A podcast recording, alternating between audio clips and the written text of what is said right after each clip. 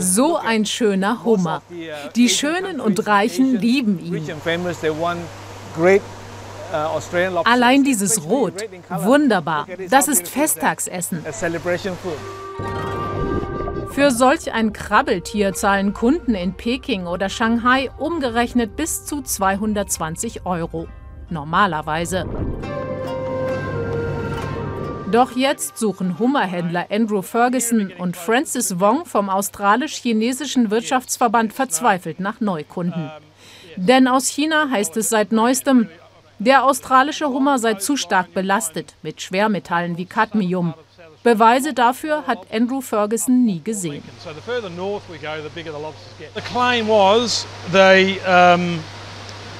Sie sagten, sie könnten den Hummer nicht freigeben. Ich fand das irgendwie komisch.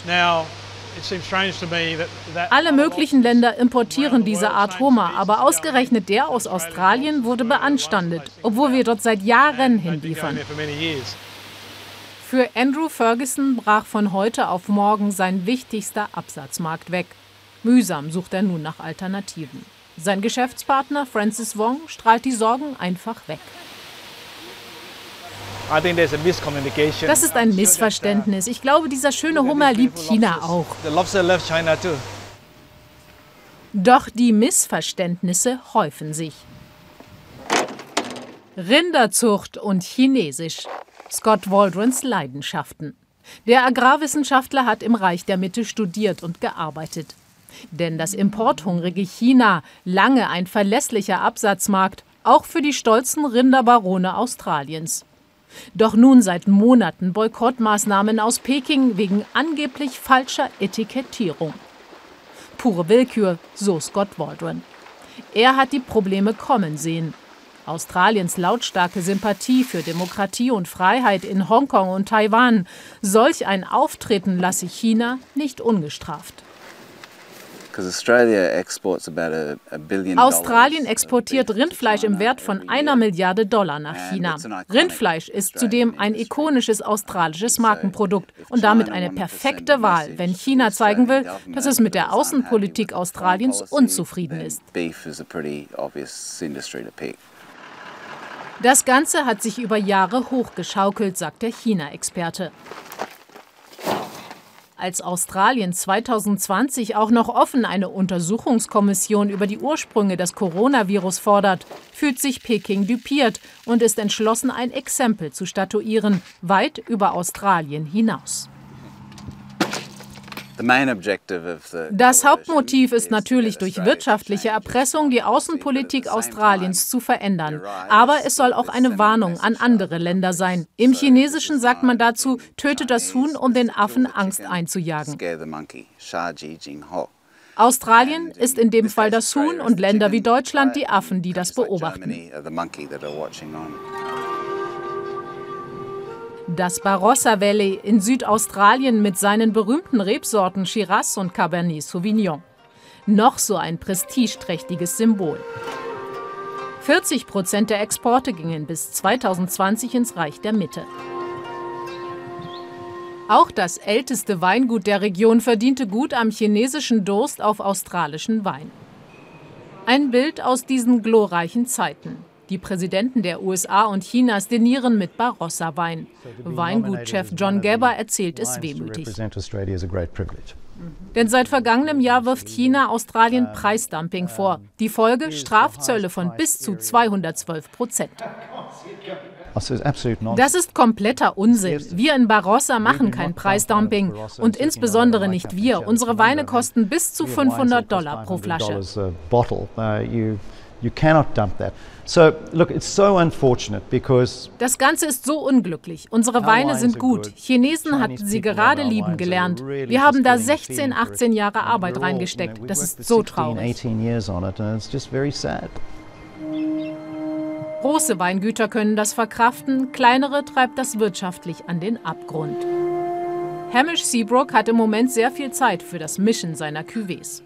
Sein Weinvertrieb war ausschließlich auf China ausgerichtet, doch die Strafzölle machen den Wein so teuer, dass er sich nicht mehr verkaufen lässt. Der Winzer hat 60.000 Flaschen einlagern müssen. Wein ist etwas sehr Emotionales. Da geht es um Geschichten und Geschichte und Beziehungen. uh, Hinzu kommt, in der Pandemie kannst du nicht einfach so in ein Flugzeug steigen, um neue Kunden zu besuchen. Das ist einfach ein Riesennachteil.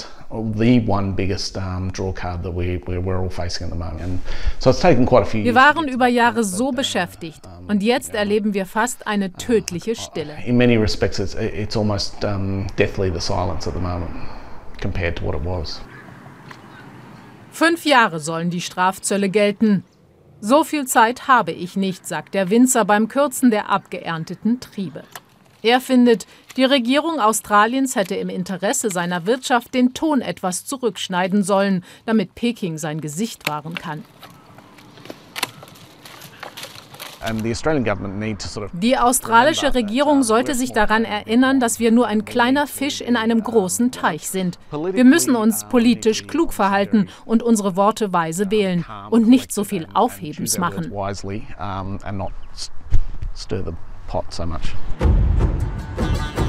Doch die Regierung in Canberra will nicht klein beigeben. Sie hat den Fall zur Klärung an die Welthandelsorganisation weitergereicht. Diplomatische Eiszeit, aber der Handelsminister Den Tehen betont im Interview, ich habe meinem chinesischen Kollegen geschrieben und vorgeschlagen, dass wir das Ganze persönlich miteinander besprechen. Was war die Antwort? Ich warte noch auf die Antwort. Ich habe den Brief im Januar abgeschickt und warte noch. Australien kann es sich leisten zu warten, glaubt China-Experte Scott Waldron. Noch ist das Reich der Mitte von Rohstoffen und Produkten aus Australien abhängig, sagt er. Deshalb seien 2020 insgesamt die Exporte nach China nur leicht gesunken. Australien dürfe sich jetzt nicht einschüchtern lassen vom Powerplayer China.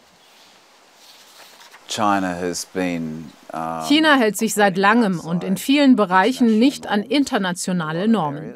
Es ist im Interesse Australiens, dass internationale Gesetze eingehalten werden, ob das nun im südchinesischen Meer ist, bei den Menschenrechten oder im Handel. abided by in the South China Sea and for human rights and for trade.